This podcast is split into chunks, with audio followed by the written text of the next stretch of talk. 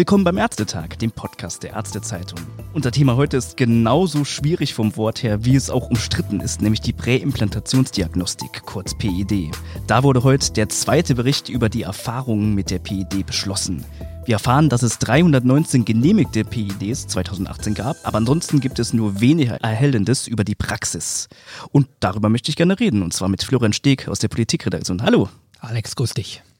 Florian, für alle Leute, die noch nicht so tief in der Thematik drin sind, kannst du kurz sagen, PD, was ist das? Wann ist das erlaubt? Eigentlich ist es gar nicht erlaubt. Es ist laut Embryonenschutzgesetz verboten, mhm. aber der Gesetzgeber hat 2011 zwei Ausnahmen zugelassen, nämlich einerseits bei einem hohen Risiko einer schwerwiegenden Erbkrankheit für die Nachkommenschaft und andererseits bei einer befürchteten schwerwiegenden Schädigung des Embryos mit hoher Wahrscheinlichkeit einer Tod- oder Fehlgeburt. Die etwas schwammige Formulierung schwerwiegende Erbkrankheit, das hat ja schon Gerichte beschäftigt. Kannst du das ein bisschen erklären, wie das definiert ist?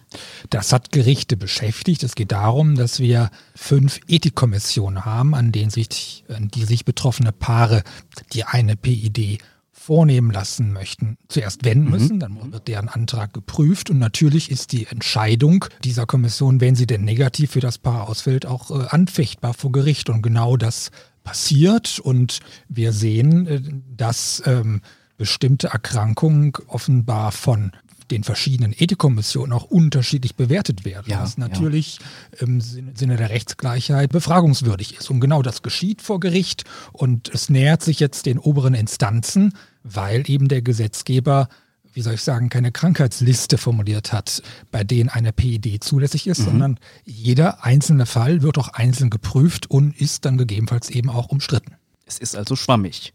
Jetzt steht auch im Bericht, dass die, zum Beispiel die Bayerische Ethikkommission die höchste Ablehnungsquote bei PIDs hat. Hast du dann Vermutung, warum es da so regionale Unterschiede gibt? Nein, da in, in der Tat bewegen wir uns im Feld der, der Spekulation, weil die im konkreten Bericht ähm, des Bundesgesundheitsministeriums, das das Bundeskabinett heute beschlossen hat, wird eben, wird nicht auf einzelne Fälle angegangen, sondern alle diese Fälle sind natürlich anonymisiert und ähm, werden auch nicht sozusagen doch einzeln vorgestellt. Das heißt, mhm. über die konkrete Spruchpraxis, warum es einerseits so, bei der anderen Kommission wiederum anders bewertet wird, wissen wir eigentlich offiziell nichts. Okay, jetzt hast du mir im Vorgespräch gesagt, interessant ist eigentlich, was nicht im Bericht steht. Was steht denn nicht im Bericht? Absolut. Es ist so, dass ähm, der Bundestag ja zunächst alle vier Jahre diese Berichte gewünscht hat, ausdrücklich. Und dem kommt das ja. Bundesgesundheitsministerium jetzt nach. Es ist allerdings nur vereinbart, dass sozusagen bestimmte Zahlen von diesen PIT-Zentren übermittelt werden und viele andere ethische, aber auch soziale Fragen, die sich rund um das Thema PED ranken, bleiben hier ausgeblendet. Das ist zum Beispiel die, ich nenne es mal soziale Frage. Man muss davon ausgehen, okay.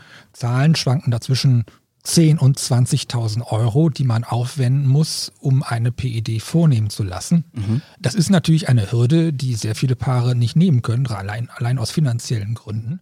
Sodass ähm, dieser Bereich, ob es denn sozusagen äh, legitim ist, so hohe finanzielle Hürden zu errichten, die Frage darf mit Fug und Recht gestellt werden. Zur Erinnerung, die PED ist bislang nicht Teil des äh, Leistungskatalogs ja. der gesetzlichen Krankenkassen.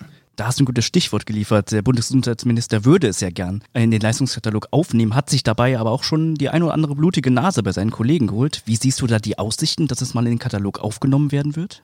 In der Tat, er hat äh, den Versuch gestartet. Das war im Terminservicegesetz, an das sich viele noch erinnern werden. Da kam sozusagen über Nacht ein Antrag hereingeschneit und Herr Spahn schlug vor, man könnte das doch zum Leistungskatalog sozusagen der Kassen hinzufügen. Das ist aber von Seiten der Unionsfraktion, also seinen Parteifreunden, genau. abgelehnt genau. worden und dort wurde gefordert, es müsse doch eigentlich über dieses Thema, das ja in der Tat auch ethisch und komplex ist, eine größere Diskussion stattfinden. Das könne man mal nicht eben im Rahmen eines Änderungsantrags regeln. Und es wurde vom Tisch geräumt und bislang ist es auch nicht wieder aufgetaucht. Apropos Änderungen, jetzt gibt es ja auch die Idee, dass man aus dem verstaubten Embryonenschutzgesetz ein viel moderneres Fortpflanzungsmedizingesetz macht. Kannst du sagen, was spricht dafür? Gibt es auch etwas, was dagegen spricht? Das Embryonenschutzgesetz stammt aus dem Jahr 1990. In der Tat, seitdem ist in der Medizin, in der Wissenschaft sehr viel passiert. Viele Dinge, die es damals im Jahr 1990 noch gar nicht gab, konnten da natürlich auch, auch nicht geregelt werden. Von daher gibt es ähm, wiederholte Rufe danach von Fachleuten, dieses Gesetz zu renovieren, nenne ich es mal.